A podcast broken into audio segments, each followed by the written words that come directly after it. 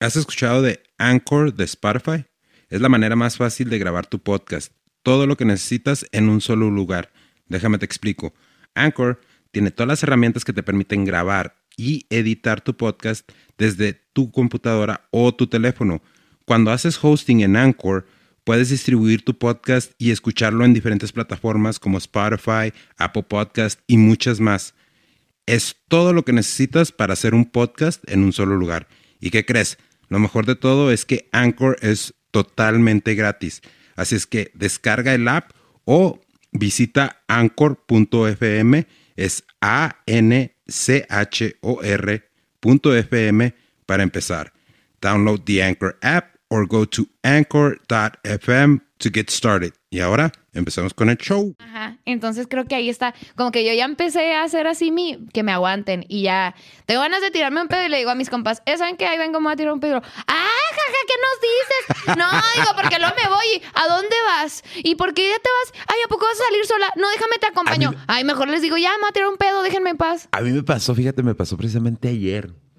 Paré en, paré en una tienda, pues, venía para acá para el estudio y paré en una tienda, pero todavía no estaba abierta. Ajá. Dije, nada, me voy a esperar a que la abran. Faltaban como, yo creo como 20 minutos. Dije, de aquí que me salga.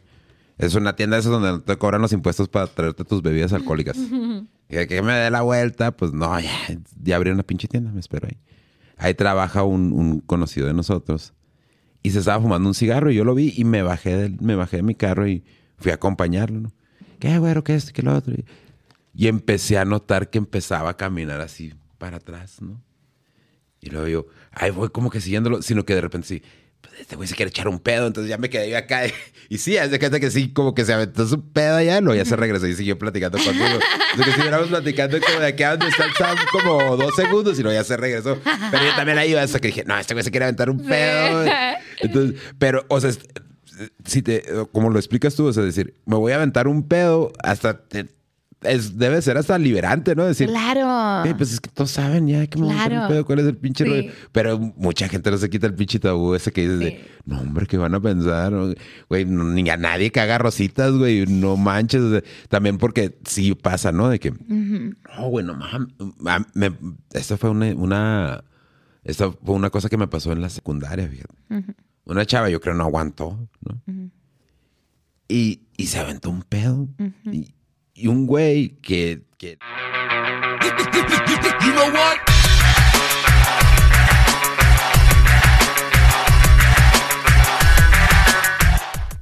Hey, ¿qué transa, gente? Bienvenidos a un episodio más de la charla del hijo de su podcast.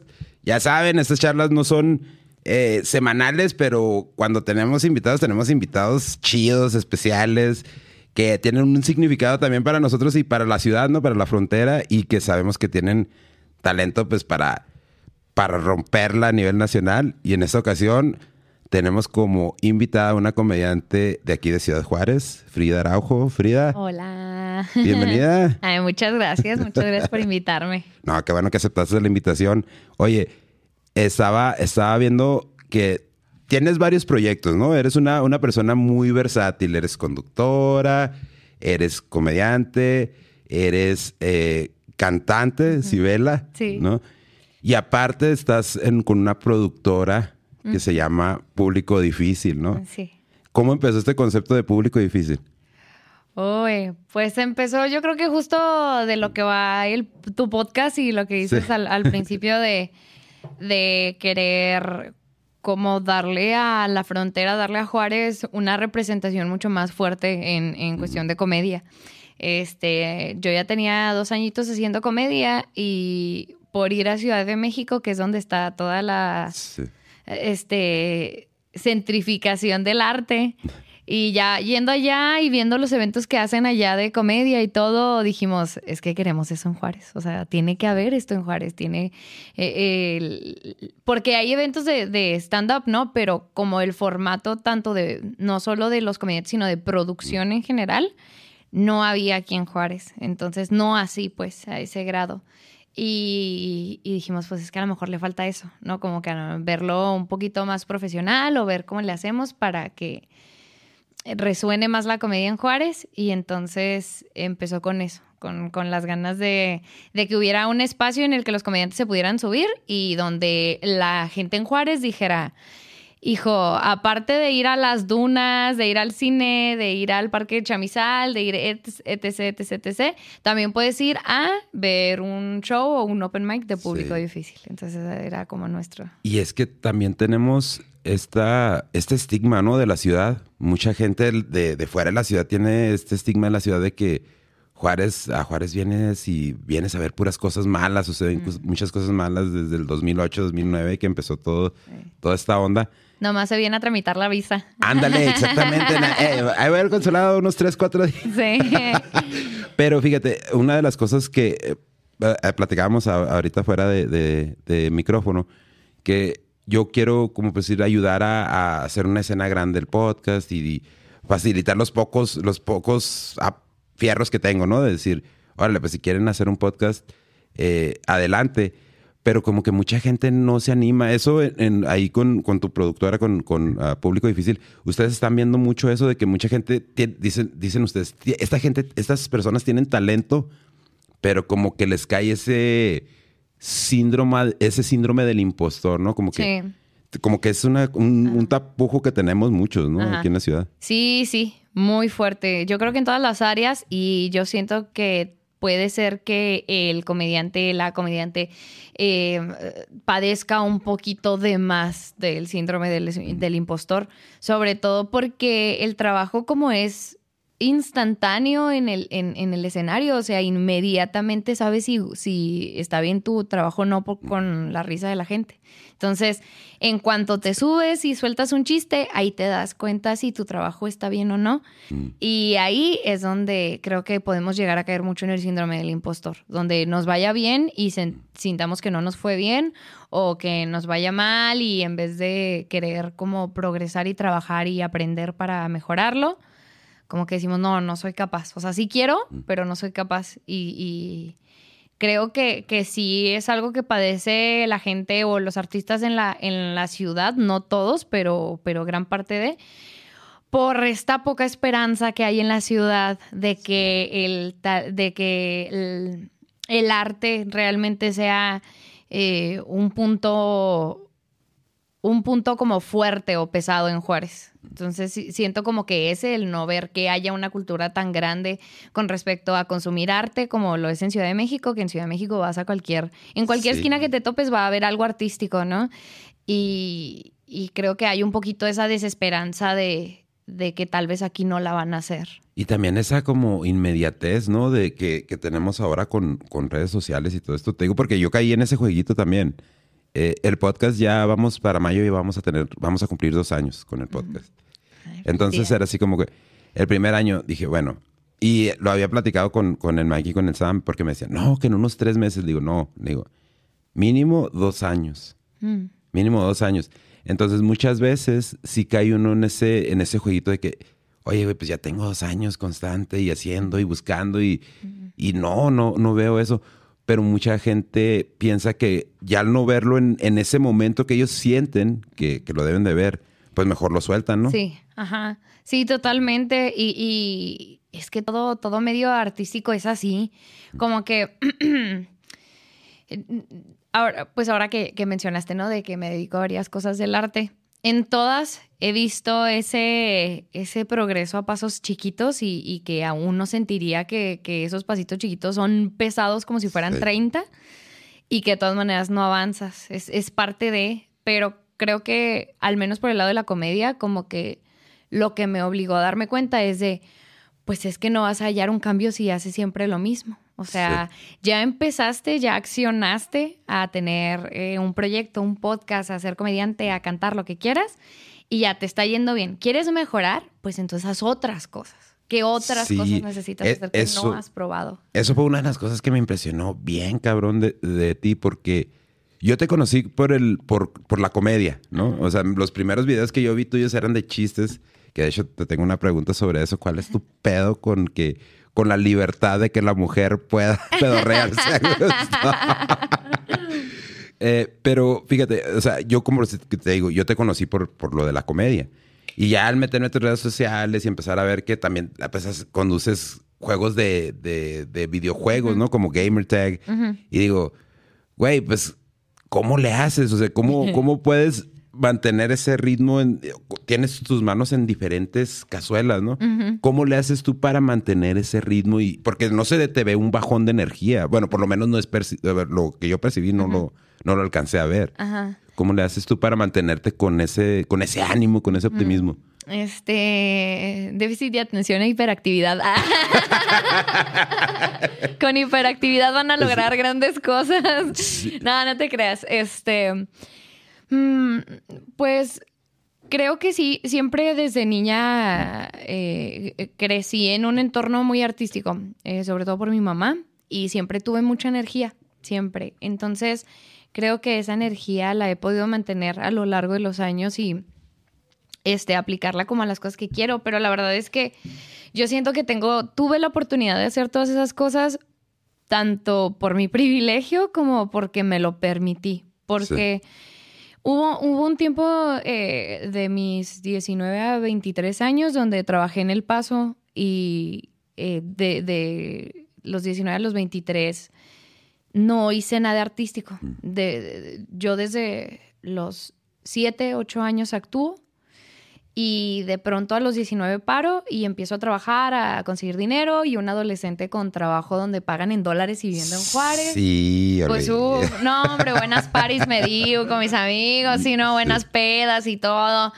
Pero me di cuenta que, que esos años, este, esos cuatro años invertidos en, en dinero y, y- y gastar y gastar y comprar y comprar y, y, y nomás trabajar, nunca me sentí más, deprim- más deprimida, más, más vacía, sin como que todo era muy monótono, el, el estar perdiendo, perdía dos horas en la fila del puente y luego Sí. las cinco horas de del trabajo y luego otra hora de regresar por, por las filas de regreso.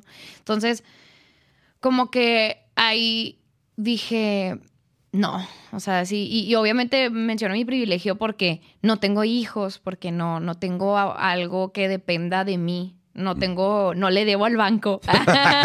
Eso es bueno. Sí, eso es bueno. Este, entonces, estas libertades de decir, bueno, pues, este, se me está ofreciendo un trabajo que, que es el de conducción de televisión, que definitivamente no me dan para, para, para mantener una familia. O sea, si tuviera Sí. una familia, yo no pudiera tener ese trabajo porque realmente paga poco la televisión. Eh, sobre todo ahora que ya nadie ve televisión. Fíjate que yo pensaría lo contrario, ¿eh? Eh. Honestamente, por mucho tiempo yo pensé, dije, bueno, pues se dedican a la televisión, pues sí, les han de bien. pagar bien. sí. Sí, mucha gente cree lo mismo, pero yo creo que tendrías que ser, uno tendrá que ser una Galilea Montijo para ganar, sí, para ganar chido de, de la tele que no sean telenovelas, series, películas, etcétera, ¿no?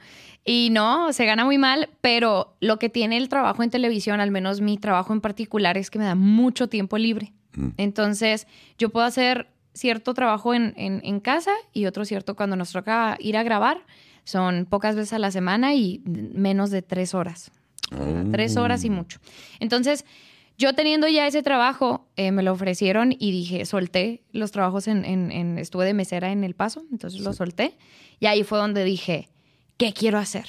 Como que me pegó mucho esta onda de, de, de analizar si tengo una sola vida, ¿cómo la quiero pasar? ¿Qué quiero hacer? ¿Con qué me quiero quedar ganas? O sea, ¿qué- ¿con qué ganas me quiero quedar? Y, y cuántas cosas voy a estar dispuesta a no experimentar por flojera o por, por estar diciendo no tengo tiempo. Como que siempre notaba mucho que mis frases estaban llenas de no tengo tiempo y pocas veces de hago lo que me gusta. Y aparte que esa, fa- esa famosa frase, no tengo tiempo, es una señal bien grande de que traes un desmadre Sí. en tu vida, ¿no? O sea, que dices tú, ¿cómo no voy a tener tiempo? Eh, y más como decir en, en, en caso, en el caso tuyo, dices, pues no tengo hijos, no tengo deudas, ¿cómo chingados no voy a tener tiempo? Exacto. Y esa es una de las cosas que también yo he notado que mucha gente es como que, no, pues tengo que trabajar, tengo que... A mí me pasa, ¿no? Como ver si nosotros hacemos los directos cada tercer jueves, pero porque es cuando yo estoy aquí en la ciudad. Dejamos episodios grabados para las otras dos semanas que no tenemos, no tenemos el directo. Y hay ocasiones que digo, güey, pues quiero pasar tiempo con mi familia, pero también, o sea, este es como que un proyecto para, si se puede lograr en algún momento, pues vivir de esto, ¿no? Sí. Y mucha gente no está dispuesta a hacer ese sacrificio, ¿no crees? Sí, sí, definitivamente no, no es fácil, no es fácil dar, hacer ese sacrificio. Eh, tiene que haber, Yo, yo creería o mucho amor por el arte y o eso sumado a, a la, ¿cómo podría ser? Eh, no sé si dedicación o a la convicción, no sé si es la palabra que busco, pero como el tener clara la meta, el tener claro el camino y decir, por ahí me voy. Como que yo empecé haciendo comedia sin, sin decir me voy a dedicar a esto y esto va a ser y como no, ya de aquí me agarré, no, para nada. Yo creo que tuvo que pasar un año para decir, va, esto va a ser ya. Sí, con la primera vez que me subí al escenario bastó para enamorarme, pero no para estar segura que a eso me iba a dedicar. Entonces hasta que estuve segura, hasta que de verdad como que fue muy claro para mí el camino que quería seguir y las cosas sobre todo que tenía que hacer, porque a veces uno dice, bueno, quiero tener el mejor podcast de Juárez o quiero tener este, el mejor podcast de México o quiero ser la mejor cantante de X o Y. Pero uno no piensa en este plan qué es lo que se tiene que hacer en medio para lograrlo. La talacha, ¿no? El la talacha. Ajá. Entonces, cuando yo ya lo vi formal, cuando ya me vi comprometida a ello, fue cuando me senté a ver los, los baby steps, ¿no? Los, los pasos pequeños que iban, me iban a llevar ahí y sobre todo el disfrutar el camino. Como que siento que muchas veces queremos tirarle a todo. Queremos, como pues eso mismo que me dicen, ¿cómo le haces para hacer tantas cosas? No, no es que yo quiera tirarle a todo, es que todo lo que hago tiene un fin. Sí. Entonces, este, el, el, saber por qué y para qué hago las cosas me ha ayudado como a darle todo un, un orden, un tiempo, su espacio y respetar este eh, lo que le invierta a cada cosa. Entonces, de pronto la comedia se volvió eh, mi, mi profesión tal cual. Y entonces, si es mi profesión, ¿qué implica ser comediante? No, pues un comediante sube cosas a redes sociales, un comediante escribe todos los días. Como yo ya en mi mente quiero llegar a un futuro a ser comediante profesional, yo hoy ya tengo que actuar como una comediante profesional. Exacto, sí. Ya hoy tengo que hacer lo que un comediante profesional hace, que es todos los días escribir, o todos los días subir contenido, o todos los días este, empaparse de comedia, escuchar podcast de comedia, o lo que sea que me va a llevar a eso. Entonces, creo que como que es, es parte de, de como el, realmente focalizarse y, el ver qué tan, qué tanta realidad le estamos poniendo a los sueños o a las metas para que se puedan cumplir. Y aparte el tiempo, como dicen tú, ¿no? El tiempo que le tienes que invertir, que muchas veces mucha gente no, pues mucha gente, como por decir, consume el contenido, pero no sabe lo que conlleva, lo que conlleva ¿no? Es como decir, no, pues ya todo el mundo tiene podcast. Pues sí, mi rey, pero no todo el mundo eh, se esfuerza por tratar de, mejorar su contenido. Es como que... Sí, eh, una, una de las cosas que yo también, al principio cuando empecé con esto, dije, bueno, pues yo, yo quiero platicar algo, yo quiero decir algo. Pues sí, a lo mejor es interesante para mí, pero no va a ser interesante para los demás. Y no puedo decir, ah, no, pues es que la pinche gente no, no me quiere ver porque no me entiende o porque son unos pendejos. O, si no me quieren ver, que no me vean. O sea, no, güey, o sea, si no quieres que te, que te vea la gente o que te escuche la gente, pues entonces, ¿cuál es el propósito de lo que estás haciendo? Y ahí es donde hablas de tener esas metas bien identificadas, ¿no? Que ese es un otro, otro paso muy difícil de, de lograr, ¿no? Sí, sí, sí, definitivamente. Y más porque se hace largo el camino. O sea, imagínate tú lo que dices, y ahorita todo el mundo quiere tiene un podcast. Y se puede hacer un podcast porque el podcast, es, el podcast es lo más fácil de producir, ¿no? O sea, incluso con tu celular, ni siquiera tienes que tener una imagen, ¿no? Ya en Spotify puedes subir audio, aunque esté grabado con tu celular. Pero esa, esa producción te va a llevar a ser el mejor podcast de México. Tal vez no. Entonces, ¿qué necesito? Lo que dices, ¿qué necesito para dar el siguiente paso? Ah, bueno, ya inicié. ¿Cuál es el siguiente paso? Bueno, pues a lo mejor el siguiente paso no es tener un micrófono, una pantalla, una cámara súper profesional, como, no sé, como Alex Fernández y su podcast, o como, como los este, leyendas legendarias, ¿no? Quiero pasar de mi producción de celular, de podcast, a una producción que me contrate Netflix. Entonces, como que eso es lo que, ¡pum!, te priva, te, te bloquea de sentir que el, camino está siendo demasiado largo.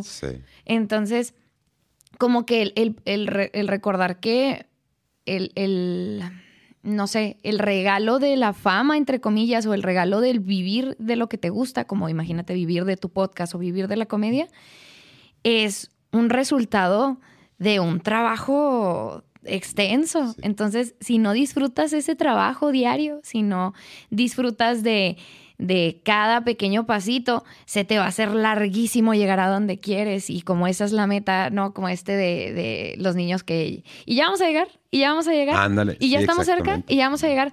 Pues es que el llegar no es el punto, al menos no en, en ninguna, en ningún medio artístico, el llegar no es el punto, sino el, el qué estás formando en, en ese camino. Y con lo que decíamos del tiempo, te digo, yo, yo como lo que, ha- lo que hago es al día hago mínimo unas tres, cuatro cosas distintas. Entonces me levanto haciendo, me levanto haci- haciendo trabajo home office y después del home office viene estudiar para la universidad y después de estudiar para la universidad viene estudiar para los programas y al final de estudiar para los programas e ir a grabar programas me voy saliendo de mi trabajo me voy a un open mic y hago comedia. Entonces en un día ya hice trabajo, escuela, eh, videojuegos y comedia. Y yo sé que no todo el mundo tiene esa posibilidad, pero es que si, si no lo fragmento así, sí, No lo no puedo lograr. Y es que muchas veces también es procrastinamos mucho. Sí. A mí, me- a mí me pasa porque también hago contenido en inglés y hago unas capsulitas de, de historias de, de historias o leyendas pues de, de fantasmas mexicanas, pero las hago en inglés, se llaman Mexigos. Mm, Entonces, identifico que, de qué es de lo que voy a escribir. Voy y me meto a leer libros, checo videos. O sea, tienes que hacer una investigación. No, un video de, de 15, 10 minutos te va a tomar mínimo unos Uf. 3, 4 días de investigación, de mínimo. Si no es que te toma toda la semana así de que, Sí. güey, es que, que- y luego aparte, como dices tú, acomodar. Es que esto de veras le va, aunque es parte de la leyenda, ¿no? De verdad le va a dar eh, eh, ese avance o va a tener ese impacto. y, y me pasa, ¿no? De que hay veces que escribo un guion y porque procuro también en ocasiones, pues meterle mi cosecha, ¿no? Darle ese giro de, eh, no, pues es que pasó esto. O sea, sí son, son historias. Meterle suspenso. Sí, sí, sí. Entonces hago una como una de esa leyenda, hago una como historia mini personalizada. Yo, esta va a pegar, está chida. Y al Mikey, ¿no? Que es mi productor. Mira, lee, lee, lee, lee el guion, a ver cómo se te hace. Ah, está muy chingón y quién sabe qué. Entonces llega y luego 20 views. Chinga, man. Ajá. Y, y esos son se- eh, es- esos son los golpecitos, ¿no? Que tienes que estar dispuesto a, a aguantar, recibir. a recibir y decir, güey, pues ni modo, porque hay veces que he, he escrito, y me imagino que a todos nos pasa, no sé si a ti te pasa, he escrito los guiones para unas de las historias que así con una super hueva, así de que... Y luego es el que más tiene. y es el que más pega. el que- que- que- Sí. Y porque se lo dije a Mike, pues mira, ya lo grabé, güey. Ahí está, ya en el drive, bájalo, dime a ver qué piensas. y- pero, o, o sea, yo mismo noto esa, eso que procrastino mucho cuando, cuando estoy haciendo la investigación, ¿no? Porque pues es muy fácil, estás en la computadora o estás leyendo un artículo en una tablet o en el teléfono y no, sepa- no falta que se te atraviese un mensaje de, oye, ¿qué esto y qué lo otro? Y ya, Y te ya, y ya, uy, ya valió, valió. madre. Sí, claro. Entonces es bien difícil mantenerte en ese, en ese estado de mente, ¿no? Ey, sí, sí, es, es, es que sí, o sea, totalmente he escuchado a muchos compañeros decir exactamente lo mismo. Y, y es que, te digo, creo que es parte de, ay, ahorita ser artista o, ser emprendedor, artista y emprendedor, no solo te, este, no solo te, ah, si quieres ser un buen artista, un buen eh, este, emprendedor, no puedes solo dedicarte a eso. Tienes que ser también creador de contenido, editor, escritor, este, fotógrafo, videógrafo, este, aprender acerca del algoritmo de las redes sociales, etcétera, ¿no? Entonces, esa, esa es la onda, o sea, que tú puedes tener una historia fregoncísima y subirla en un formato que sea decente, que digas, órale, se le puso, se le puso empeño y se le pusieron ganas, pero como tu buena escritura ya no es suficiente hoy en día en esta tecnología, pues aparte de buen escritor tienes que ser publicista, ¿no? Exacto. Entonces, ¿cómo publicitas tu trabajo en línea? Y, oh, se vuelve un peso enorme y son obviamente más cosas que uno tiene que cubrir como, como creador de cualquier tipo de, de contenido para hacerse conocer. y que no sabes qué es lo que le va a gustar a la gente. ¿no? Ajá. Porque a nosotros a- hace poquito nos acaban de monetizar. No tenemos mucho que nos acaban de Qué monetizar. fregón, felicidades. Gracias, gracias. ¿Y sabes qué fue lo que pasó? Fue un TikTok que se hizo viral. Pero ese es un TikTok que salió apenas hace que como una semana, Mike. Una o dos semanas más o menos. Como dos semanas más o menos. De un podcast que hicimos hace como seis meses. Ajá.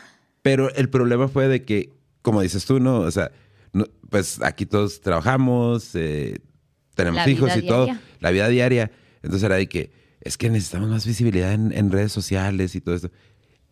Me mandó un mensaje Rexis, que es, es el, es nuestro community manager, y me dice, es que su producto está suave, nada más que, pues quiero saber si tienen TikTok. Entonces yo así como que, güey, sí tenemos TikTok, todo el tiempo lo decimos. Pues obviamente no lo estábamos haciendo bien. Este chavo agarra el TikTok y, empieza, empieza a sacar todo este rollo. Y de todos esos, obviamente ahorita ya en TikTok vamos un poquito más arriba, pero todos esos seguidores se, se filtraron varios a YouTube. Les gustó el contenido y se filtraron a YouTube Ajá. y ellos nos ayudaron a alcanzar la monetización. Entonces, como dices tú, ahorita me llama la atención porque dices, es que tienes que estudiar el, algo- el algoritmo. Ajá. Pues sí, Ajá. pero yo, yo estaba estudiando así como que aspecto- aspectos técnicos, cómo se oye el micrófono, cómo de esto, cómo lo otro.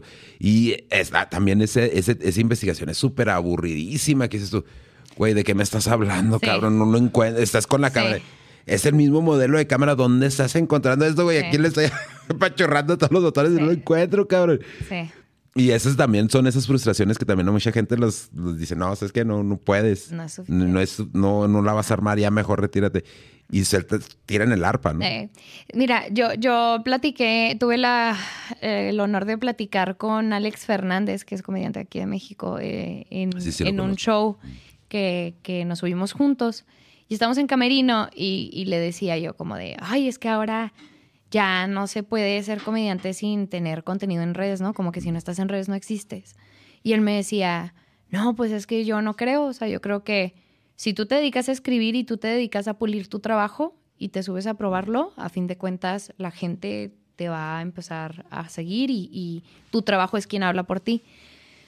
Y obviamente yo no le iba a decir al señor Alex Fernández que tal vez su opinión estaba un poquito este, influenciada por su privilegio, que cuál fue su privilegio de empezar a hacer comedia en un mundo en el que todavía la in- el Internet no era el caos que es ahorita.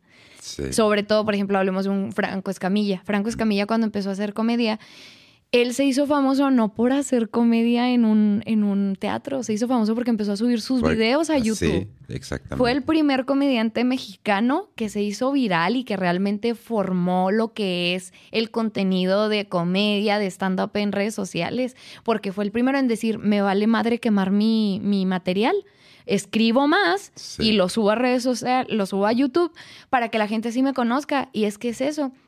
Si uno no vive en Ciudad de México y no tiene la oportunidad de subirse a tres escenarios por día, porque allá de verdad hay, eh, hay lugares para subirse a hacer comedia dos veces al día.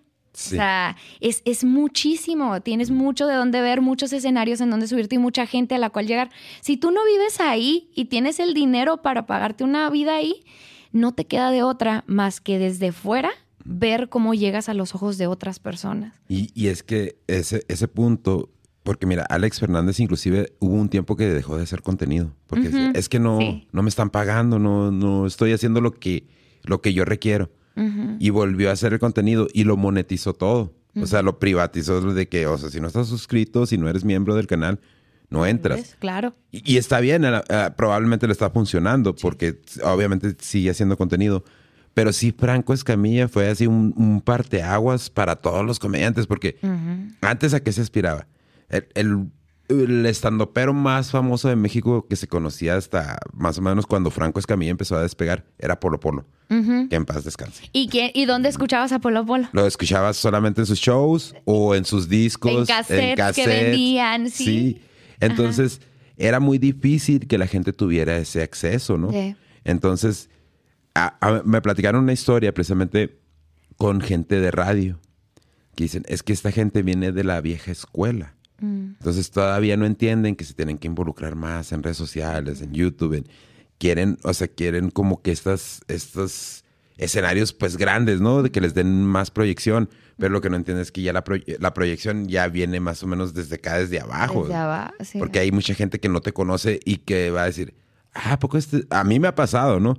De que escucho un podcast y, ¿a poco este cabrón es el que canta esa canción? Mm. Ah, órale, ya lo empiezas a seguir, ya empiezas a ver qué onda. Ajá. Pero es como dices tú, o sea, mucha gente se está quedando atorado en este rollo de que ya, o sea, ya el Facebook ya no es de que le des like a la foto nada más y ya, o sea, y, lo, y el, el, algoritmo cambia constantemente, entonces tienes que estar así como que al tiro de qué es lo que está pasando, ¿no? Informarte de todo, de todo, de todo. Sí, y, y es... Es tanto malo como bueno. O sea, yo creo que, que debe de haber un, un, balance, un balance de todo. No, no se puede ser excelente eh, moviendo tu material en redes sociales y que al momento de, de verte ahora sí en un show, sea menos, ¿no? Como estos trailers de películas que se ven que van a estar fregonas y resulta que en el tráiler usaron todas las, todas las escenas más atractivas de la película y llegas y te encuentras una cosa aburridísima. Entonces, es parte de, o sea, tanto trabajar en, en, en, ti, en tu producción, en, en mejorar el, el, arte que estás haciendo y también en, en, inmiscuirte en cómo vas a vender ese arte. O sea, por más que uno piense que las redes sociales son tóxicas, que están restando mucho a la humanidad como, sí. como seres humanos pensantes, individuales, sí, es verdad, pero quieres irte por ese lado, quieres irte por el lado de la realidad. ¿Cuál es la realidad? ¿De qué forma realmente es que la gente está consumiendo?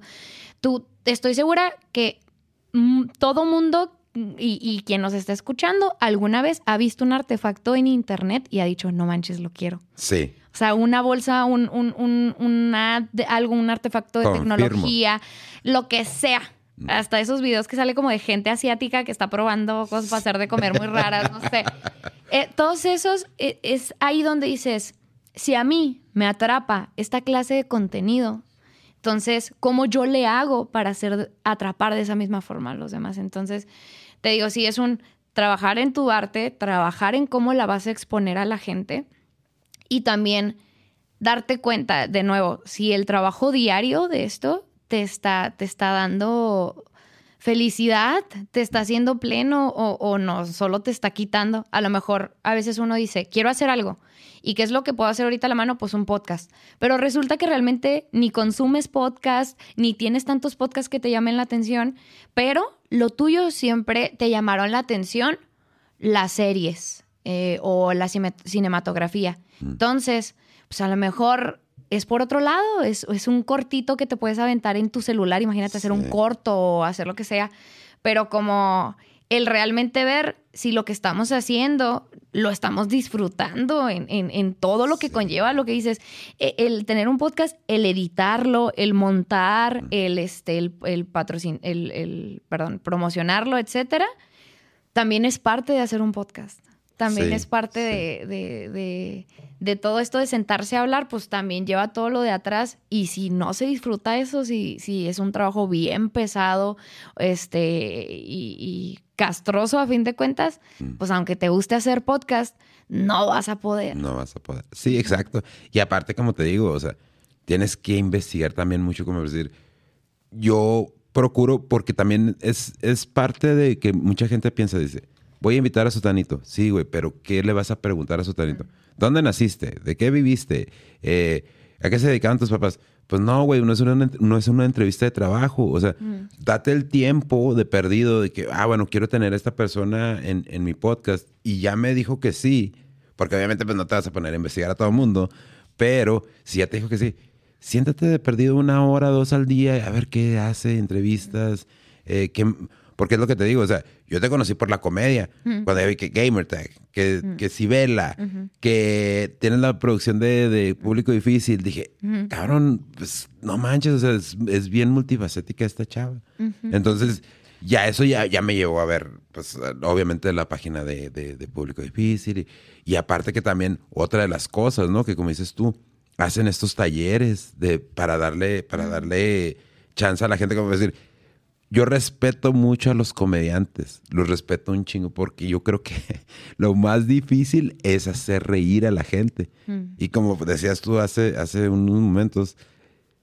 ¿qué pasa cuando Pues Ahora, ahora sí, cuando la cagas en el escenario, que dices tú, güey, nadie se, nadie se, Nadie se rió. O sea, ¿qué- ¿cómo te sientes? ¿Cómo, ¿Cómo manejas todas esas emociones para volver a agarrar ahora sí que el valor de voy de nuevo, chingues madre? Bueno, ujú. Híjole, terapia. sí, sí, la verdad, terapia psicológica. este, porque lo que pasa con el comediante, este, que no me pasa en el área de, de la actuación o de cantar o, o de conducir televisión, es que es muy personal. Te subes a hablar de tus cosas y te abres con la gente, te vulnerabilizas. Mm. Entonces, eh, mientras estás, lo que dices, mientras estás recibiendo eh, risas, pues qué padre, pero cuando no se ríen y tú esperabas que se rieran, es el golpe. Y ahí lo que viene es un trabajo bien denso de poder separar a el personaje cómico, a, a tu parte que se sube al escenario y a tu parte diaria. O sea, como el, el yo poder a subi- este, subirme a probar un chiste, no pegó, poder bajarme y decir, ok, a la Frida comediante le hace falta esto. ¿no? Sí. A la Frida comediante este, le hace falta, eh, me hace falta trabajar más en, en, en tal chiste que traigo. Ok, va, pues esto y esto y lo otro. Y ahora sí, cuando me subo al escenario, no soy yo tal cual, sino es Frida comediante. Y entonces, ahí dejo en el escenario lo que, lo que me duele, lo que puedo, lo que no puedo, para cuando me baje pueda verlo desde lejos, pueda verlo desde afuera y, y como no traerme el dolor, no traerme la, este, la falta de risa desde lo personal de "Mm, no se rieron, ya no valgo madre. ¿Por qué si se supone que la comedia es lo mío? Porque cada vez que me subo no puedo causar risa. Y, y entonces así viéndolo separado ya puedo trabajar en ello. Ya a- puedo trabajar en Y aparte, es algo que no puedes controlar, ¿no? O sea, porque imagínate, va, voy como, como por decir, mi esposa y yo, vamos a un show de comedia. En el camino nos damos un round. No, es que tú no me haces caso, es la chingada. O sea, ya ese- esa persona ya llega con una, Ideal. con una idea de que, ¿sabes qué? Esta pinche vieja me fastidió la vida, ¿no? Y todavía llegar y, y sentarte a ver un comediante que probablemente a lo mejor tu esposa fue la que quiso ver. Es- Estoy Ajá. diciendo un ejemplo Una porque... situación. Sí, Ajá. porque no, no, hasta eso mi esposa es, es un amor. Pero, este, imagínate, o sea, ustedes no tienen esa responsabilidad de arreglar la vida a este cabrón. Ajá, Más sin embargo, si van a sufrir las consecuencias de que este cabrón no se ríe de que... oh, Sí. sí, está bien difícil. Está bien difícil. Sí, es un. Yo, yo hace poco acabo de dar este un tallercito que, que después extenderé a- al público para quien le interese, este, sobre desenvolvimiento escénico, pero más que nada como me, me da mucha risa porque le puse informalmente, porque no, no di a conocer el, el curso, le puse de nombre El escenario me la pela. Entonces. Está chido. El que el escenario te la pele va desde sentirte cómodo, este, saber este, las herramientas que tienes y también el conectar con el público y etcétera. Pero les decía a los comediantes, también está el trabajo propio. O sea, el trabajo propio de hasta dónde tú te vas a vulnerabilizar o hasta dónde vas a intentar sacar la risa. Y ese es el problema, como el intentar sacar la risa. Entonces, tú traes tu jale escrito. Antes, de- antes de ser em, oradores, somos escritores. Primero somos escritores. Entonces, si tú ya traes tu trabajo escrito y cuando lo dices algo no pega, pues quiere decir que algo en la escritura estuvo mal. No quiere decir que seas un pedazo de gargajo que ya no valga y que se, no te- se tenga que... Entonces les decía, eh, algo como muy importante en la comedia es que no te vayas con los que veas que no la están pasando bien. A menos de que la mayoría del público no la esté pasando bien, entonces es tu problema, ¿no? Sí. Eh, Y, y obviamente casi siempre se dice que el público no tiene la culpa, pero vienen todos estos factores. ¿Quién sabe qué les pasó en el día? Si hace mucho calor, si hace mucho frío, si los están atendiendo bien, si el mesero hace una hora que les tomó la orden y no les ha traído nada, Exacto. si la licuadora, si fueron al baño, si alguien anda estreñido, lo que sea, es, es un factor para que la gente no entra en el mood. Entonces, ¿cómo le hace uno como comediante? Pues es parte del trabajo. Sí. Entonces, ya cuando está parte de tu trabajo y de tu escritura, voy a empezar con este chiste y con esto porque esto me ayuda a que la gente se relaje, ¿no? Sí. A, a que me re- a que se relaje y que sepa que nos la vamos a pasar bien. Y ya dejen todo, todo lo que han pensado en su día a un lado por un ratito. Eso es, es trabajo del comediante. Entonces, cuando de plano ves que ya te estás ganando al público, pero hay una mesita, una pareja que tienen cara de culo toda la noche, Ya, ese es pedo de ellos. es ¿no? pedo de ellos, sí, y ignorarlos, ignorarlos. Y es que nos pasa mucho por egocentristas y por querer la risa de todos al momento de estar en el escenario. Querer a fuerza sacarle risa a esa pareja. Pa- te enfocas, ¿no? Como que es un reto. Los voy a hacer reír. Los voy a hacer reír. y descuidas al riendo. resto del Ajá. público, ¿no? Sí, entonces parte de los comentarios este, de, de grandes comediantes eh, y de los libros de comedia es mándalos a la chingada. O sea, vas a hacer preguntas al público, no le preguntes a quien tiene cara de culo. Vete a quien más se ha reído, con quien más este, se ve que está al tiro, este, quien se ve risueño, que se la está pasando bien. En esos enfócate, ¿no? Y si en la noche, por alguna cosa del destino, los demás, porque ha pasado, ¿no? Que se suben comediantes que no les va bien y luego te toca a ti y ya tienes al público 20 minutos de mal show y tú te subes como a querer hacerlo reír. Pues ya vienen, ya vienen con este mal sentir. Entonces, si de toda esa noche nada más una mesa se ve que agarró el pedo, pues a esa mesa hazle el show. A esa mesa hazle show y esa mesa va a salir fascinada. Entonces, como que es eso, no tomarse personal una noche que te fue mal, no tomarse personal un- una mesa que le fue mal, porque es parte de... eh, la comedia tiene algo bien bonito que se pule, se pule en el camino. No llegas a ser un buen comediante eh, de un show a otro. no- el- se, se es buen comediante cuando tienes 10 años haciendo comedia.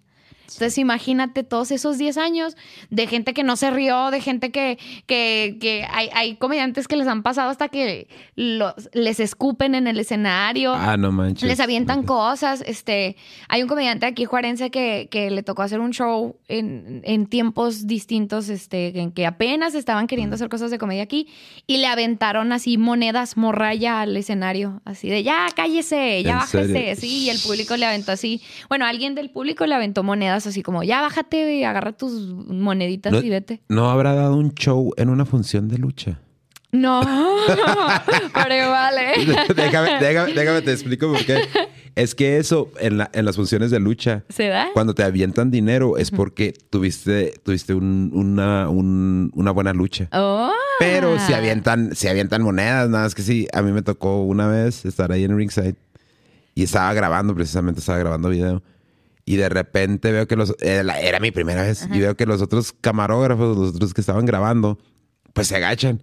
Así como que ¿Qué volteo al ring y veo que están cayendo las monedas. Dije, ¡ah, la madre! Y si te agachas y es de cuenta que ahí es como... Lo voy a poner así como si fuera ese, como el table de los, de los Sí, luchadores. claro, porque, claro, le ponen Sí. su dinerito en la tanguita. Sí, ya avientan la lana y a los luchadores ya terminan su lucha y recogen Con su dinero y vámonos. Pero Oh. sí avientan morralla, billetes. y todo. fregón. Por eso te digo, no, Sí. no, no. No, pues bueno fuera, bueno fuera que le hubieran aventado uno de 500. Órale, muchas gracias. no. No, al contrario, pobrecito. Sí, qué mala onda. Pero fíjate, de todos modos, aún, aún así, ¿no? O sea, todo este, todo este jale del, del que estás hablando, de todos modos, aún como, como quiera que sea, es, es difícil. Y luego más, como decir, en, en el caso de las mujeres, ¿no? Porque la, la neta, sea, es, es- sí es un, es un rollo de que sí vivimos en un país muy misógino. Sí. O sea, hay veces que sí, yo digo, güey, es que no mames, como el pedo del mame este ahora de Shakira, ¿no? Que dice, es que anda ardida, es que, güey, espérate, y, y lo platicamos aquí en el directo, le dije, ¿cuál es la, cuál es la diferencia entre un- una canción como de los cadetes de Linares, la del carrito?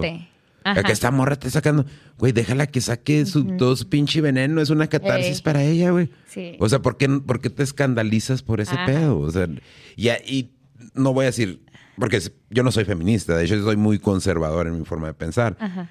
pero sí soy de las personas que piensan de, güey, pues o sea, si están haciendo el mismo jale, pues, ¿por ¿Cuál es qué no? ¿Cuál es el pedo? O sea, Ajá. a mí es, el, el pedo es como decir eh, en cuestiones laborales, ¿no? Como decir, si, si tú quieres que te paguen lo mismo, pues debes de hacer lo mismo, ¿no? Y, y como fisiológicamente hay cosas que ustedes como mujeres hacen mejor que nosotros, o sea, y es natural. Y, y mientras aceptes eso, o sea, güey, pues no hay pedo, pero no, también no te vas a poner a, ay, güey, es que no mames, porque, porque le está cantando la canción. eso. O sea, güey, pues que tiene, güey, está bien. Y es que es parte de, fíjate, y eso que, que le, le pasó a Shakira, le pasa a muchas, en muchos aspectos, en muchas artes. Porque, ¿cuánta gente no ha gritado, no ha cantado así, por tu maldito amor? Y, y habla de lo mismo, ¿no? Pero lo que pasa con las mujeres, este, no voy a generalizar, obviamente hay muchos hombres, muchas mujeres, muchas personas en el mundo que piensan distinto a esto, pero esta es la norma, ¿no? Esto es lo que Sí. más pasa. Entonces, ¿qué es lo que más pasa? Que la gente no está tan acostumbrada a escuchar de una forma muy cómoda y sin prejuicios a una mujer que hable de sexo, de caca, de inseguridades, de hombres, de cualquier tema que podría tomar un hombre, ¿no? Masturbación. Sí. O sea, cuando estás hablando con tus compas de masturbación, pues ¿qué? ¿Cuántos hombres no han hablado entre ellos de Ah, sí, masturbación? olvídate. Pero imagínate que de pronto a la mitad de tú, hombre, llegas a una plática de mujeres en donde están hablando de masturbación. Pues te sientes raro, ¿no? Sí. Te sientes incómodo, como que no entiendes, como que, ay, no, qué raro, ¿por qué están hablando de eso? Y es un, algo que no pasa cuando oyes a hombres hablar de esas cosas. Entonces, por pura naturaleza de nuestra cultura, lamentablemente, es que nos sentimos más cómodos cuando los hombres toman temas, tocan temas así. Entonces, como de eso hablamos en la comedia, de, de qué hablamos es que dicen, es que las mujeres, no, comediantes nomás hablan de la regla, hablan de sexo y hablan de, de exactamente lo mismo que hablan los hombres. O sea, Sí.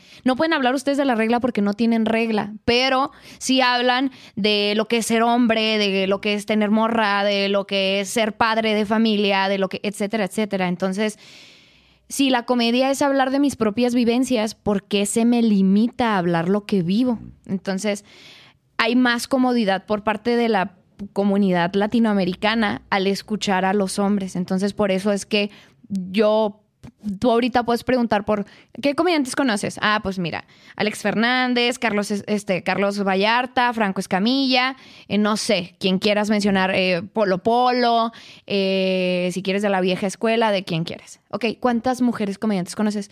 Sofía Niño de Rivera, Sofía Niño de Rivera, Sí, este, y Sofía Niño de Rivera, ¿no? Entonces, lo que pasa es que las mujeres blancas privilegiadas son las que tienen más fácil acceso, y yo soy una mujer blanca privilegiada, ¿no? Tenemos más fácil acceso a llegar a masas. ¿Por qué? Porque es más cómodo vernos, es más cómodo hablar con nosotras por pura sociedad, este, Y es la norma que se racismo, ajá, ¿no? racismo y clasismo. Entonces, vienen muchos factores que le hacen creer a la gente que las mujeres comediantes no somos graciosas o que no van a poder conectar con las mujeres comediantes. Entonces, si tú ves un show de un vato que hace comedia o de una mujer que hace comedia el mismo día, por pura naturaleza te vas a ir por el del vato, por pura costumbre. Pues De, ah, está la morra o el, o el vato. Pues vamos al del vato, hombre. Pues yo creo que le voy a, le voy a agarrar más Sí, coto. este güey tiene cara de pendejo. Vamos Tiene cara de pendejo, ándale. Sí. Ándale, tiene cara de pendejo. ¿Y qué vamos con la morra? Ah, está bonita, no está bonita. Ay, esta morra tiene cara rara. Nada, vamos con este. No, hasta incluso eso. Sí. Es más cómodo ver haciendo stand-up a un vato feo. No, un Sí, vato sí. culero, cara de, cara de, así, de, de- cara fruncida y hasta te da más risa. Pero Sí. ver a una morra estéticamente, entre comillas, fea, este, vamos a decir, heteronormativamente fea, Mm. no. Ay, no, está bien fea. ¿Por Sí, qué te gusta sí, esa no tiene comediante si tiene no cara de culo? nalgas, güey. Nah, ¿para sí. qué? Ay, esa comediante tiene cara de culo, no que... Y eso no se dice. Al contrario, en los hombres es más gracioso. Entonces imagínate un mundo, un mundo de cosas que pueden afectar el que la gente se anima a escuchar comedia de otras personas. O sea, no saben las de risas, las de buen momentos que pueden pasar abriéndose a consumir contenido de, de que, o sea, no solo de mujeres, sino de, de gays, de lesbianas, de, de transexuales, de, eh, de drag queens. Hay drag queens que son comediantes impresionantes. O A mí, sea, me, a mí me ha tocado, eh, fíjate. Y, y, y porque traen, traen mucho este rollo en Estados Unidos, especialmente con los, con los drag queens, ah, de que mucha gente está empezando a vestir a los niños como drag queens, ¿no? Los papás. ujú. Y a mí me sorprendió mucho, no, no puedo recordar el nombre de, de- de la persona que dijo eso. Dijo, no hagan eso con sus hijos. No lo hagan. Déjenlos que, si ellos lo quieren hacer, Que lo hagan. que ellos lo hagan, pero ustedes no lo hagan. Ujú. Y también, o sea, yo sí me he aventado así comedia, porque sí te voy a ser honesto. Hay veces que sí me siento, y- pero es como yo mismo me digo, es que, es que ya lo traes como que inculcado hasta de la casa, ¿no? De que, de que te dice tu mamá, no, es que una mujer, como decir yo que tengo hermanas, esto, escucha, no, es que una mujer no debe hacer esto y le chinga. Y quieras que no, al, al tú ser, al tú escuchar eso, ya se te programa eso a ti también como, Sí, como, claro. como vato, ¿no? Y dices tú, no, pues es que una mujer no debe hacer esto. Pero conforme vas avanzando dices, güey, no manches, o sea, este rollo, como te digo, yo te conocí por lo de la comedia y te voy a, bueno, no creo que sea spoiler, porque ya, dilo, dilo. ya, ya, este, ya lo había subido, en- bueno, fue una historia de Instagram, donde estabas tú en el puente de Zaragoza, dices, Ah, sí. no, yo no aprendo. no, no aprendo. Te- me fui y me tomé un café, estoy parafraseando, ¿no? Y, y ya me dieron ganas de cagar. O sea, yo, me, yo me empecé a cagar de la risa porque fue ese momento donde, o sea, no importa que sea vato, que sea morra, que sea lo que sea. O sea, A todos nos ha pasado. Sí, a todos nos pasa, ¿sabes? Como, o sea, fue una situación muy de que, güey, es que sí es cierto, te tomas el pinche café y se te afloja y, y si estás en un pinche puente, ¿cómo le haces? no? Exacto. Entonces, pero es uno de esos momentos donde tú empiezas ya como que a reconocer, decir, no, güey, es que no puedes catalogar este, tanto a, la- a las personas como te han dicho tus papás, porque no funciona, ese pedo no Ajá. funciona, no ha funcionado. Por eso estamos en el país, en el estamos que estamos, ajá. como en el estado en el que estamos, porque no dejamos esas pinches creencias pendejas, ¿no? Sí, sí, sí. Eh, eh, como que no sé cuántas. Imagínate que a ti te hubieran dicho, es que tú eres ya hasta abuelo, ¿cómo vas a poder, cómo te vas a poner a hacer un podcast? O sea, Sí. o sea- y estoy seguro que hay gente que le dice, ese güey pinche ridículo, yo lo conocí, pero pues... uh, exacto. Y, y, y tú dices, o sea, ¿qué tiene que ver? ¿No? O sea, no me hace ni mejor ni peor persona. No, me hace una persona que le gusta hacer podcast. Sí. Y ya. Sí, ¿no? porque es la verdad. o sea, Exacto. es la verdad. Me gusta. Si, imagínate si me metiera esto por dinero, pues no, hombre. No, sí, sí. O, o que, o que lo dejaras o lo empezar, dejaras de hacerlo o empezar a hacerlo por otros, ¿no? Sí. Entonces, como que siento que todas estas, estos, el deber ser, el deber ser de la sociedad, el deber ser de, de cómo es que las mujeres deben de ser, cómo es que los hombres deben de ser, cómo es que la comedia debe ser o que el, el- el ámbito que quieran, limita horrible lo que tiene la capacidad de hacer un humano. O sea, nuestro Sí. cerebro tiene una capacidad impresionante como ningún ser vivo en este mundo y lo limitamos en etiquetas, lo limitamos en, en prejuicios. Y, y, mm, cuando le das esta oportunidad de que se abra, entonces nosotros nos limitamos al decir no. Como eso no debe de ser, no le voy a dar la oportunidad de conocerlo. No, y luego imagínate, ¿no? Porque te digo, sí, sí me tocó cuando, cuando estabas con esto de, con tu, yo no sé si es una, ¿cómo se puede decir? Una batalla contra la represión de los pedos de las mujeres. Que decía yo, güey, es que no mames, imagínate si es cierto, o sea, son mujeres, comen y cagan igual que nosotros, pero esos son, de- a mí me tocó todavía de que las mujeres no deben de hacer eso en público. Como, imagínate, güey, o sea, está una morra en una fiesta, ta- tiene su cara de pedo, cara de culo, como dices tú, y la morra nada más lo que quiere es echarse un pinche pedo un libre. sí. Y no la dejas, güey, por las pinches normas con las que has crecido.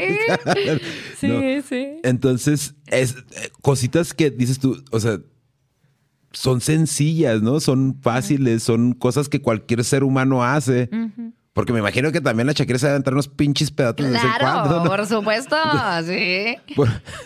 Entonces, ¿cómo, cómo nos hemos maleducado tanto que pensamos que, que una mujer hable de eso es- está mal, güey? O sea, Eh. mames, qué pedo, o sea, no está mal, güey. Y Luego menos si lo haces como lo haces tú, o sea, que dices tú, no mames, güey, me estoy cagando la risa esta morra, ¿qué le pasa? ¿Qué fumó? Que me regale lo mismo.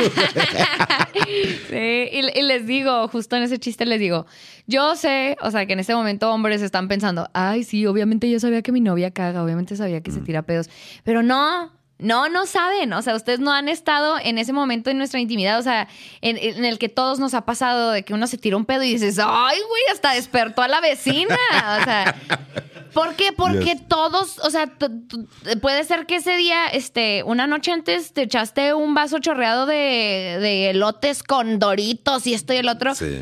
Pues claro que tu estómago va a reaccionar distinto y eso le pasa a todos los estómagos del mundo. Pero fíjate, está hasta. Yo, yo empecé con esa idea de lo de cagar y los pedos, porque leí un artículo que decía que las mujeres.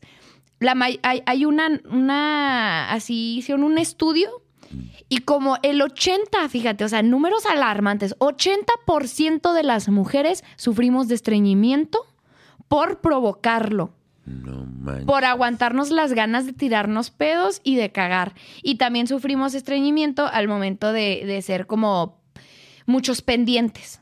Sí. Las mujeres que están que con los niños, con la- el trabajo, la comida, y hay que hacer cosas y lavar la ropa y esto y lo otro, esa, esa clase de presión también genera mucho estreñimiento. Entonces, eh, decía ahí el nombre, pero este, ¿es tal nombre o síndrome del intestino tímido? Ah, la chinga. Entonces, el intestino se afecta por estarte aguantando los pedos y estarte aguantando ir a hacer en casa, porque también está, díganme si sí o si no, el híjole, ya me tardé mucho en el baño, van a saber que estoy cagando. Entonces, entonces, es llegar, pujo rápido, chingado, no salió, vámonos, ni modo, al rato vuelvo. Exacto. Porque da pena el estar en una cita con un vato y que ya lleves unos 10 minutos en el baño. Pero sí o no, vatos, sí o no, tú me dirás Pe- que cuando antes de bañarte o cuando vas al baño, la gente de tu casa ya sabe que cuando tú estás en el baño es sagrado y nadie te va a ir a apurar a que salgas del huevo. baño. Porque Sí, te tomas tu tiempo para cagar. Sí. Y eso Ah. no pasa con las Y mujeres. es que, mira, eh, eh, lo que dices tú, ¿no? De, las, de, las- de la masturbación ahorita entre vatos. Está uno entre vatos y desde chavo, desde, desde, chavo, desde la primaria. Desde Sí. niños. Y hasta lo agarras el cabrón que está sentado en la banqueta y... Eh, huélalo. Güey. Sí. Pero a las, mu- a las mujeres no se ve eso. Y ni a las niñas, o olvídate, a las niñas mucho menos, porque No. ya está la mamá así. Mija, usted tiene que ser una damita, ¿eh? No sea sí, ajá. cochina. Y Ajá. a la madre, pues. Oye, güey, pues no mames, ¿con qué razón? sí- sí- ahorita que lo mencionas, no, pues sí tiene sentido que se estriñan de a madre las morras. pues, no manches, imagínate estarte aguantando el pedo porque estás quedando bien con un cabrón y la chinga.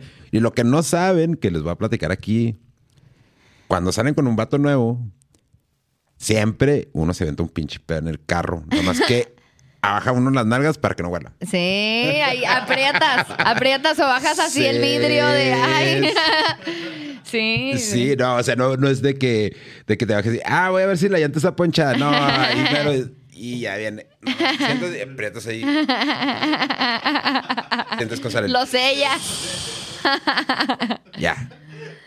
Pero no, y- y- imagínate, y una mujer, me imagino que no, no, es Y- como que es más el pudor de, de- no, güey. Y, ¿cómo y lo en general, ¿eh? O sea, en general, ya si nos vamos todavía más, más a, a- a- a lo particular, no solo es el que las mujeres sí tienen pedo, sino como todas las cosas biológicas empiezan, es- son tabú. O sea, está mal hablar. Está mal hablar de, de que te vas a tirar un pedo. O sea, imagínate que andas con un grupo de tantas personas y ya te, hijo, neta, sientes que se te va a torcer un, ri- un, un- un, este, se te va a torcer el intestino si no te tiras un pedo. Qué bonito sería. ¿Saben qué? Denme dos segundos, déjenme meter un pedo y aváncenle.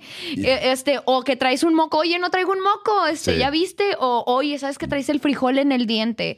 Oye, ¿sabes que este no puedo ir porque me estreñí bien gacho o, o no sé, o sea, hablar tanto de, de heces como de sexo, como de enfermedades, ¿no? Muchas veces mu- muchos adolescentes no tienen la confianza de decirle a sus padres que, que están teniendo algún tipo de comezón, picazón, etcétera, que son hongos, lo que sea, porque está mal hablar de eso. Porque Sí. está, está, si lo tienes o si de pronto te dio una infección por lo que quieras, está mal hablarlo y entonces se dejan pasar esas cosas y es súper incómodo después decir, denme chance que me voy a tirar un pedo cuando todos y cada uno de los seres humanos existentes en esta vida Nos se tiran a un pedo. Sí. Ajá, entonces creo que ahí está, como que yo ya empecé a hacer así mi, que me aguanten y ya tengo ganas de tirarme un pedo y le digo a mis compas, "Eh, ¿saben qué? Ahí vengo, me voy a tirar un pedo. Ah, jaja, ¿qué nos dices? No, digo, porque luego me voy. ¿A dónde vas? ¿Y por qué ya te vas? Ay, ¿a poco vas a salir sola? No, déjame te acompaño. A mí- Ay, mejor les digo, ya, me voy a tirar un pedo, déjenme en paz. A mí me pasó, fíjate, me pasó precisamente ayer. Paré en, paré en una tienda, pues, venía para acá para el estudio y paré en una tienda, pero todavía no estaba abierta. Ajá. Dije, nada, me voy a esperar a que la abran. Faltaban como, yo creo, como 20 minutos. Dije, de aquí que me salga. Es una tienda esa donde te cobran los impuestos para traerte tus bebidas alcohólicas. Y que me dé la vuelta, pues no, ya, ya abrí una pinche tienda, me espero ahí. Ahí trabaja un, un conocido de nosotros. Y se estaba fumando un cigarro y yo lo vi y me bajé de, me bajé de mi carro y fui a acompañarlo, ¿no? ¿Qué, güero? ¿Qué es? ¿Qué lo otro? Y, y empecé a notar que empezaba a caminar así para atrás, ¿no? Y luego yo, ahí voy como que siguiéndolo, sino que de repente sí, pues este güey se quiere echar un pedo, entonces ya me quedé yo acá. Y sí, hace cuenta que sí, como que se aventó su pedo allá, luego ya se regresó y siguió platicando conmigo. Entonces que siguiéramos platicando como de aquí a donde está el Sam, como dos segundos y luego ya se regresó. Pero yo también ahí hasta que dije, no, este güey se quiere aventar un pedo. Entonces, pero, o sea, si te, como lo explicas tú, o sea, decir, me voy a aventar un pedo hasta te, es, debe ser hasta liberante, ¿no? Decir, Claro. "Ey, pues es que todos saben ya un Claro. pedo, cuál es el pinche Sí. rollo. Pero mucha gente no se quita el pinche tabú ese que dices Sí. de, no, hombre, ¿qué van a pensar? Güey, no- ni a nadie que haga rositas, güey, no manches. o sea, también porque sí pasa, ¿no? De que, no, güey, no mames. Me- Esto fue una, una, esto fue una cosa que me pasó en la secundaria, fíjate. Una chava, yo creo, no aguantó, ¿no? y, y se aventó un pedo. y, y un güey que, que pues era mamón el cabrón, empezó a decirle a todo el mundo. Es que esta morra se aventó un pedo. Y la morra está sentada en su pupitre Ah, llorando, ¿sabes cómo? Y yo como que, güey, no mames. O sea, yo sí, sí, o sea, sí eres chavo, pero sí hay ocasiones donde sientes empatía, ¿no? Cuando ves un Claro. pinche- yo veía la morra. Le digo, güey, pues es que no te agüites, pues es que todos nos echamos pedos. La- claro. Dice, pero es que ¿por qué lo dijo? Pues el güey no caga flores.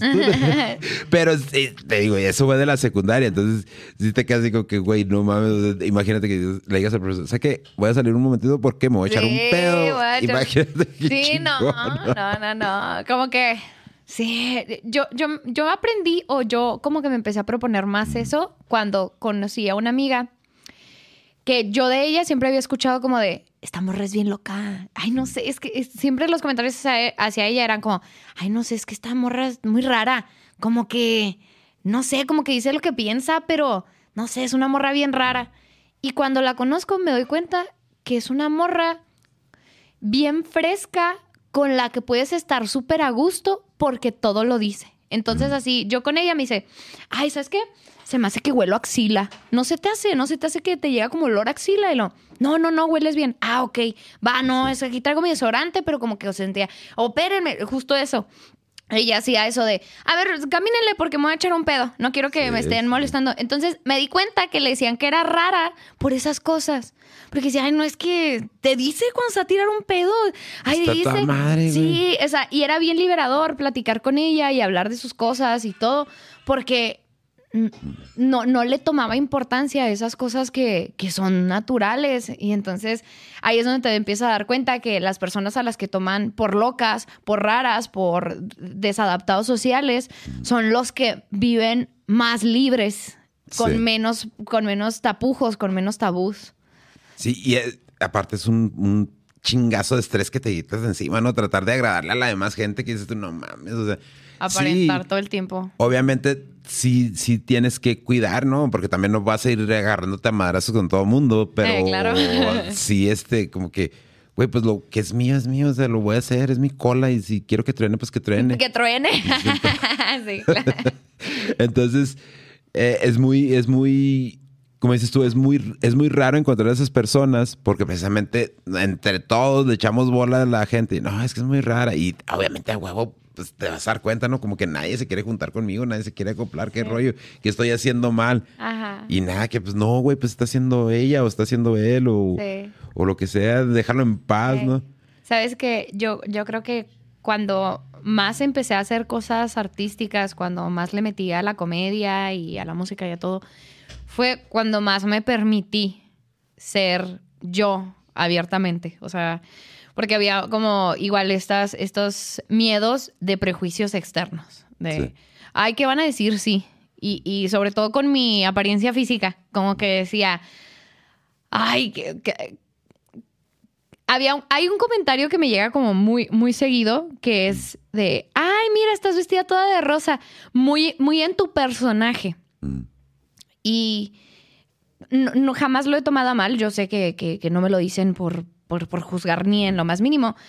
Pero el, el- el que me dijeran que era un personaje ahí era lo que me incomodaba porque decía, no, no soy un personaje. O sea, me gusta el color rosa, me gusta combinar ropa del mismo color y verme del mismo color. Y es parte de mí y es parte de lo que hago y, y yo creo que es parte de lo que me hace sentir cómoda día a día con lo que me Sí. visto, con lo que me pongo, como me veo. Y para mí fue muy difícil tomar esa decisión de pintarme el cabello, de no volver al café, de, de no vestirme como antes me vestía, porque decía, es que voy a resaltar. Y, y este resaltar no es bueno, ¿no? Este resaltar es de, ay, mira, sí, una chava que parece payasita, ¿no? Ah, sí, una chava como que parece que siempre está como en personaje, porque yo siempre la veo así muy colorida. Pero pues es parte de la libertad, ¿no? O sea, y eso conmigo es, conmigo es la apariencia física, pero con otras personas, tanto en orientación sexual como en lo que quieran hacer del arte, como si quieren hacer un podcast, como lo que sea. Creo que, que hasta que realmente nos empieza a valer madre lo que digan los demás, m- mientras uno no hiera a terceros y te haga bien lo que estás haciendo, ahí es donde ya se da más chance a uno de hacer, Sí, de y- mover. Y aparte también que, que, que estés con tus convicciones bien firmes, ¿no? Porque Sí. mira, yo te voy a decir, como, como te digo, yo soy una persona en ciertos aspectos muy conservador, ¿no? Y con mi hija, porque nada más tengo una hija mujer, eh, de repente era de que, para, me deja cortarme el pelo, porque si era de que, no. ¿Y por qué te vas a cortar el pelo? ¿Y por qué te lo vas a pintar? ¿Y por qué te lo vas a hacer esto? Pero conforme va pasando el tiempo, pues mi hija va creciendo y todo, y yo empiezo a entender un poquito más las cosas, ¿sabes cómo? Entonces, sí hubo ese punto donde yo me, yo me caché, decir, güey, o sea, tú estás haciendo lo mismo que hicieron tus papás contigo. Contigo. Entonces, ¿cómo quieres que se rompa ese círculo si tú estás haciendo, o sea, estás actuando en automático, ni siquiera lo estás haciendo porque en realidad lo pienses? Porque, como decir, yo, yo te puedo platicar de, pues si, si uno de mis hijos me, me dice, eh, jefe, pues necesito condones o lo que sea, yo le- les compro los condones porque prefiero que, que hagan lo que van a hacer. Y no, seguridad y Sí, todo. sí, sí. Y no, no, no solamente que vayan a embarazar a una, a una mujer, sino que Enfermedad. una enfermedad o algo. Y me decía, me, me decía mi esposa, me decía, y cuando, cuando tu hija te pida lo mismo, ¿qué vas a hacer? Digo, pues, Ándele. le compro, le compro el condón, o le compro las anticonceptivas, o sea, lo que sea. Claro. Y luego me dice, ¿a poco sí? Le digo, sí, pues ¿por qué no? Le digo, a final de cuentas, cuando, cuando ya entre la pinche calentura, lo vas a hacer porque Lo lo, vas a hacer, ¿sí o no? Sí. Sí, sí, sí, Sí, sí, sí. Entonces, seas mujer o sea hombre, seas hombre, que es otro del, conectando esto de los pedos, si te el te- tú vas a hacer lo que vas a hacer y te vas a hacer sin condón, con condón. Claro. Entonces, mejor si, si vamos a hacer ese rollo, mejor vamos a hacerlo. Yo te voy a proteger de la mejor manera que te pueda proteger. Porque Las herramientas que tú le puedes Sí, brindar. Sí, sí. Ajá. Pero es lo que te digo, o sea, te vas cachando, ¿no? Te vas Sí. cachando, porque, como decir, es este, a- ahora precisamente, porque ella también hace trabajo de niñera los fines de semana y todo este rollo. Y traía una blusita muy, muy cortita. Le dije, mija, pero es que va de niñera, vístase acorde, ¿sabes cómo? Y lo dice, no, es que me voy a poner una, una chamarra, pero después de ahí me voy con mis amigas. Ah, Ah, bueno. Entonces ya también, pero sí, yo eso ya fue más bien como, como un consejo de trabajo, ¿no? Sí, o sea, de claro. que mira, vas de niñera, pues o sea, no tienes que ir tan, pues enseñando todo. pues, O sea, vístete un poquito más conservadora, ya cuando salgas, pues ya, es- es estupendo. Pero sí son cositas con las que uno batalla. Es como decir yo que soy generación X, que me quedé así como que en medio de, ah, chinga, pues, ¿qué está ¿Qué es pasando? Sí. ¿Qué está pasando? Y ahora ya me la cambiaron con las computadoras. Entonces, sí. Como, decir, para mí, yo siento que es más, o sea, para mi generación, pues, es un poco más difícil ajustarnos a todos estos cambios. Eh, Y más porque van a madre, o sea, van a madre. Ya cuando uno voltea, ya, ah, cabrón, espérate, ¿qué no estaba haciendo esto hace Sí. un mes? No, ya pasaron tres años. ¡Ah, la chingada! Sí.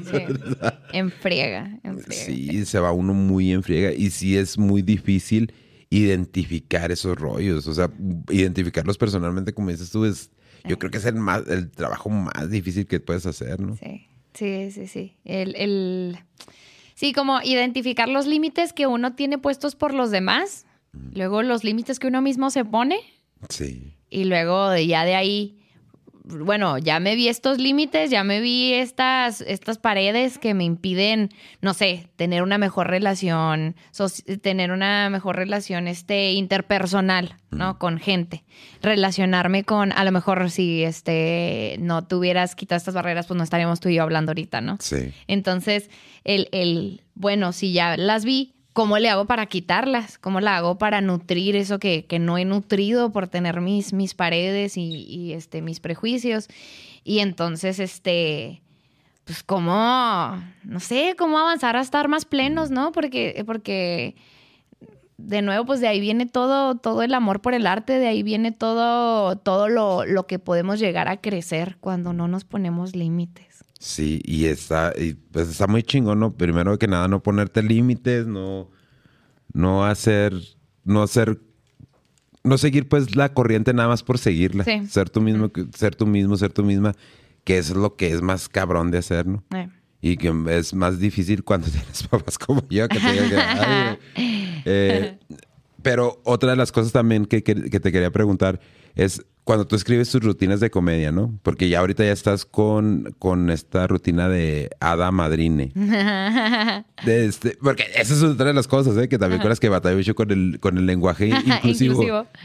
yo platicaba con mi hijo en uno de los podcasts, decía, es que, güey, le digo, yo no lo digo porque no lo, no lo utilizo, no porque no lo quiero utilizar, sino porque simple y sencillamente yo en vez de decir haya, digo aiga. Entonces, o sea, batallo, ¿no? Sí, claro. En vez de decir verdad, a veces digo edad. entonces, ya es así como que cambiarlo de. Digo, ya es mucho, güey. También está bien que, que, trato, que trato, pero es cambiar mucho todo el pedo, ¿no? Sí, entonces, ¿cómo se te vino esta idea de titular este, este nuevo show, Ada, Madrine? Pues.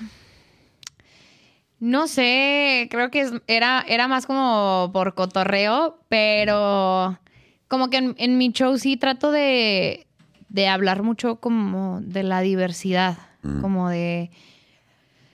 Em, no sé, como justo lo que, lo que estamos mencionando ahorita, o sea, de, las capacidades que tienes de llegar a muchos lados si, si, si no tienes límites. Yo siento en lo personal, este, y también desde mi trinchera, que las etiquetas como, como LGBT como este hombre, mujer, eh, heterosexuales, lo que quieras, sirven para hallarles una lógica o para darles un nombre dentro de lo político. Mm. Si yo quiero leyes para tal cosa, necesito darle nombre a esa cosa. Entonces, eh, a lo mejor no, no existiría la división entre mujeres, hombres y no binarias, ella, ella, e, él, mm. si no hubiera una división por parte de las mismas personas, ¿no? Este, si, si yo te dijera, ¿sabes qué? Es que yo no me siento como mujer ni como hombre. Y tú me dijeras, ah, ok, entonces, ¿cómo te llamo? Frida nomás. Ah, se arma. Uy, ya se acabó. No, hubo no hubo que cambiar el lenguaje, no hubo nada, ¿no? Pero resulta que ahí están y están existiendo las personas no binarias. Y se dice, no, tú no existes, es una locura de tu cabeza. ¿Sabes qué es lo que pasa, creo yo? Y te voy a decir porque a mí me pasa, ¿no? Me pasó con la compañera, ¿no? Que yo siento que es una mala representación. Muy mala representación. Porque ella aprovechó ese, ese momento viral para hacer otras cosas, ¿no? Entonces, estás, estás introduciendo, porque es la verdad, en un país tan misógino como el de nosotros, estás introduciendo este, este tipo de, diversidad y las personas que están volviendo virales son las personas que son que más mal representan. Es, la minoría ruidosa, ¿no? Que le llaman. Porque también pasó esto con las, con las femi alemanas. Este, que yo decía, al principio cuando empezaron todas estas protestas, decía, es que está mal. Es que, o sea, puedes protestar por lo que tú quieres, pero lo que no puedes hacer es destruir la propiedad de los demás, ¿no? Porque, pues yo ahora así como padre, yo decía, güey, pues si yo me parto a la madre. Con tus impuestos. Con mis impuestos y, pago, y pago una pared y, le pago al maestro y todo ese rollo. Y para que vengan y me la desmanen, pues está cabrón, ¿no? Entonces, como que se nos hay muy pocas oportunidades. Bueno, hay una sola oportunidad de hacer una buena primera impresión. Ajá, claro. Y si, y si la minoría ruidosa es la que está ganando hacer esa primera impresión, pues obviamente va a haber esa renuencia, ¿no? De, de toda, de toda la sociedad. Decir, no, güey, pues es que está mal, es que Eh. este pedo está mal. Y es que está, es por la misma sociedad, es por mismos nosotros, o sea, porque nos encanta el chisme. Sí, sí. No nos encanta, no nos gusta y, eh, el ah, cuánto cuánto puesto que sale así en la radio para quienes todavía sigan escuchando la radio y no pongan su celular, ¿no? Pero que sale la hora nacional y le cambian. Sí, sí. Pero si en vez de la hora nacional te dicen caso cerrado en radio. ya sé. Ah, no, Sí, pues, no, es que le dijo a mi mamá que no, y ahí está uno escuchando el chisme. Es que el chisme no es bueno, pero entretiene. entretiene. Entonces, lamentablemente, las personas que se hacen virales de las minorías, estas minorías ruidosas, son, son quienes representan a las minorías, pero ¿por qué? Porque las masas son las que la publican. Entonces, no vas a ver a un hombre que tiene ideales que van en contra del feminismo publicando eh, el video de una mujer que está hablando de detalles, qué es el feminismo, qué se busca, cuál es la lucha. No, lo ves publicando a una feminista que está partiéndole la madre a alguien o una feminista que se pone a cagar a la mitad de la calle, no sé, se estoy inventando, ¿no? Pero, pero... Que ya, está, ya, que habíamos hablado de que eso está bien. de que- bueno, no en la calle, pero... no en la calle, pero sí. Ahí no lo topa con tierra. Pero, o sea, e- entonces, ¿por qué? Porque eso llama, porque eso prende, porque es el chisme, es Sí. el morbo. Entonces, el morbo vende. Y lo malo es que la gente pensamos que el morbo es lo que representa a estos movimientos. Y, y no, o sea, ese es el problema. Entonces te digo, si no, si, si hubiera alguien que dijera fácilmente, ah, sí, pues yo te digo ella y no hay problema, pero no, está quien, quien no solo no piensa lo mismo, sino se opone. Y ese es el problema. Cuando hay oposición de Sí. que haya aceptación, de que haya diversidad, de que hayan leyes, de que hayan este, normas que puedan darle derechos y respeto a las personas que no lo han tenido. Porque si siempre lo han tenido, ¿para qué pediríamos? Sí. ¿Para qué lucharíamos y saldríamos a la calle? Y pues fíjate, parte de, si fuera una, una eh, manifestación pacífica, nosotros nunca nos hubiéramos enterado qué pasó. Hasta que escuchamos que Exacto. dañaron el ángel de la independencia, dañaron esto, porque si no hubiera pasado eso, nadie hubiéramos sabido que las mujeres se juntaron ese día.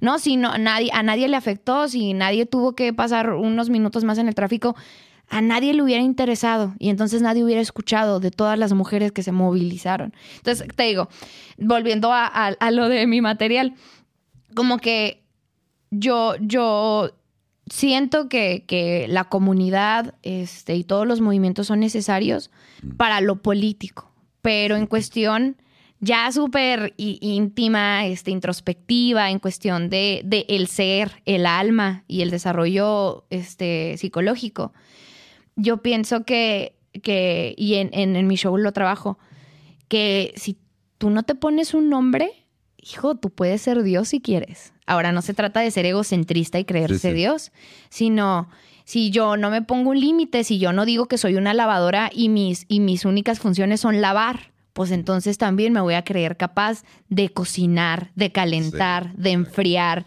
de limpiar, etcétera, etcétera, etcétera. Entonces yo les hablo en mi comedia de, de que este, me gustan todos los géneros y todos los sabores y todos los colores. ¿Por qué? Porque si hay de todos, ¿por qué limitarse, no? Qué rico. Oye, si vas, a, si vas a un buffet, te vas a servir de un solo platillo. Que ay, no. Pues para qué pagué entonces casi 200 pesos para pagar. No, pero es que también existimos los vegetarianos. ¿no?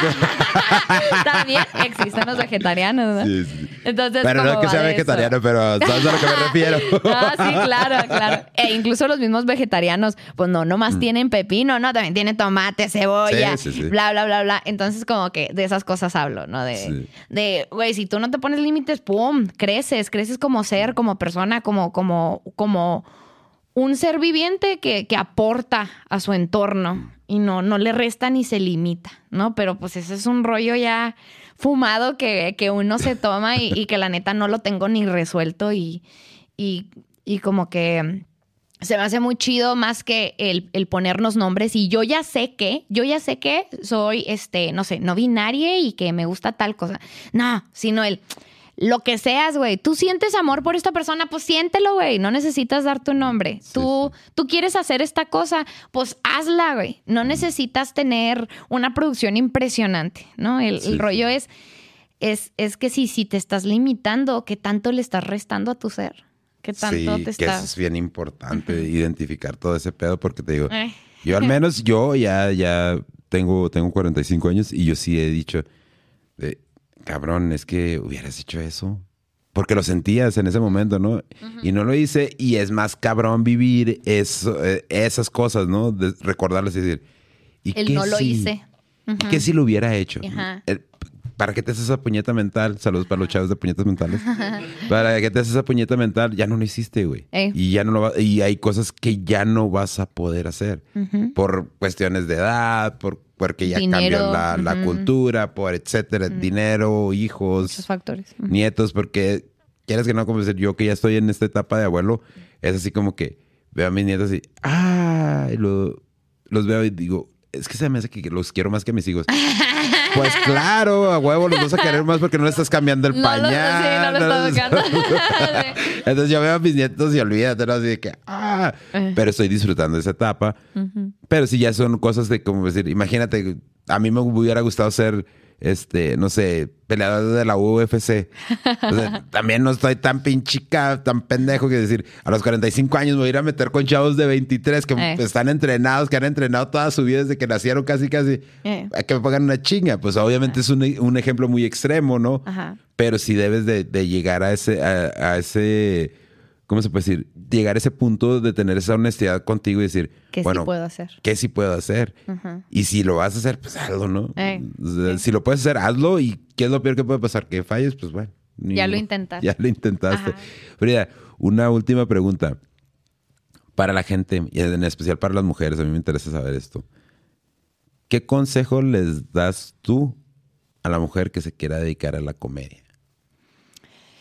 Um que, pues aparte de que se animen, eh, que no se desalienten, que no se desalienten, que, que, le pierdan el miedo a ser ruidosas, a, a, ser tontas. Creo que es algo también ahorita lo que hablamos del deber ser. El deber ser de las mujeres jamás estuvo el vernos tontas o, si está el vernos tontas, ha sido para, para que nos protejan. Me hago la tonta para que me vea indefensa y entonces me protejan. Pero es, la onda de perderle eso. El perderle el miedo a verse uno pendeja, al hacer el ridículo, a, el que dirán, a si me veo menos atractiva o más atractiva, a perder como todas esas este, pues cosas heteropartiarcales, la verdad, de, de, cómo debería de ser una mujer y ahora sí sácale esa esencia. Yo siento que las mujeres hacemos unos chistes impresionantes cuando estamos entre mujeres. O sea, ustedes, si me están escuchando, díganme cuántos chistes buenos han hecho acerca de sus ex o de los ex de sus amigas. una vez descubrí el lenguaje secreto de las mujeres ahí con mi esposa en Facebook y dije, chingao, tanto pinche mame con el refrigerador abierto, ya sé que es el pinche refrigerador. sí. Pero no me quedaron ganas de volverlo a hacer. Sí. No, hay metáforas y cosas que nos inventamos entre las mujeres cuando estamos cotorreando. Entonces, esa misma personalidad que sacamos cuando estamos con otras morras, esa vayan y saquenla a los escenarios. Eso es lo que yo les recomiendo. Es, es el, el stand-up es básicamente el, ir a cotorrear con tus compas y el público van a ser estos compas. Entonces anímense, anímense a, hacer ruido, a ocupar el espacio, a, tomar el micrófono. Pocas veces se nos da la oportunidad de tomar un micrófono y ser escuchadas. Entonces, en este momento hay mucho, mucho espacio para ustedes mujeres para hacer comedia y, hay que tomar esos, esos micrófonos. Y también, eh, obviamente por los talleres, porque, mira, Voy a aprovechar que te tengo aquí. Yo sí quiero como que eso sí me llamaría la atención. ¿Hacer comedia? Sí. ¡Qué fregón! Pero la verdad sí soy muy pinche cuadrada. Entonces digo, güey, y si vas a un taller, esa información, los talleres, ¿dónde todavía los están impartiendo? Los open mics para la gente que quiera asistir. Va, mira, pues los, los talleres los damos bien, bien esporádicamente. Este, ahorita hay un comediante que está, eh, hace talleres ahí de vez en cuando para quienes están interesados. Este, se llama David Acosta y lo encuentran en sus redes sociales como David Acostant. Este, Y él hace unos talleres muy buenos para quienes quieren apenas empezar a escribir comedia. Eh, yo lo que voy a hacer es en marzo, a principios de marzo, voy a abrir una convocatoria a mujeres para hacer un tallereo. Entonces no es tal cual un taller en el que yo les vaya a enseñar a escribir comedia, sino que voy a hacer un llamado a las mujeres que quieran eh, subirse a un open mic que vamos a hacer de puras mujeres Oh, para que vayan listas ya. Miren, tráiganme a mí su material y lo vemos así todas juntas en un cafecito y lo acomodamos y se los enseño y entonces ya en el camino este lo van trabajando. Entonces esa es la onda por el momento si me quieren mujeres si me quieren mandar mensaje ahí. Y los open mics están una vez a la quincena. Ah, hay tres open mics y se hacen una vez a la quincena. Los de Público Difícil, eh, no sé para cuándo salga esto, pero si ustedes van a las redes sociales de Público Difícil, Ah, no, siempre, las redes sociales siempre- de público difícil. siempre tenemos ahí este, los flyers. Eh, entonces tenemos, estamos en martes. Eh, es un martes sí, un martes no. El de David Acostant, él es el que está haciéndole los tallercitos para apenas aprender a escribir. Y este, ahí está público, sí. Y ahí está público difícil. Y les digo, ahí salen los flyers, por ejemplo, pues ahorita van a ver el, el más reciente, ¿no? Pero eh, son gratuitos. Lo que van de los open mics, porque creo que hay mucha gente que, que ha escuchado de ellos, pero no entiende muy bien de qué van. ¿De qué van? Los open mics son, eh, son como gimnasios para los comediantes. Entonces, uno no puede escribir comedia e ir a un show a querer cobrarla sin saber si pega o no. Entonces, para saber si tu comedia es vendible, primero tienes que probarla. Y los open mics, precisamente para eso son. Entonces, nos subimos alrededor de 15 menos o más comediantes a probar 5 minutos de rutina. Y la mayoría de esa rutina es nueva.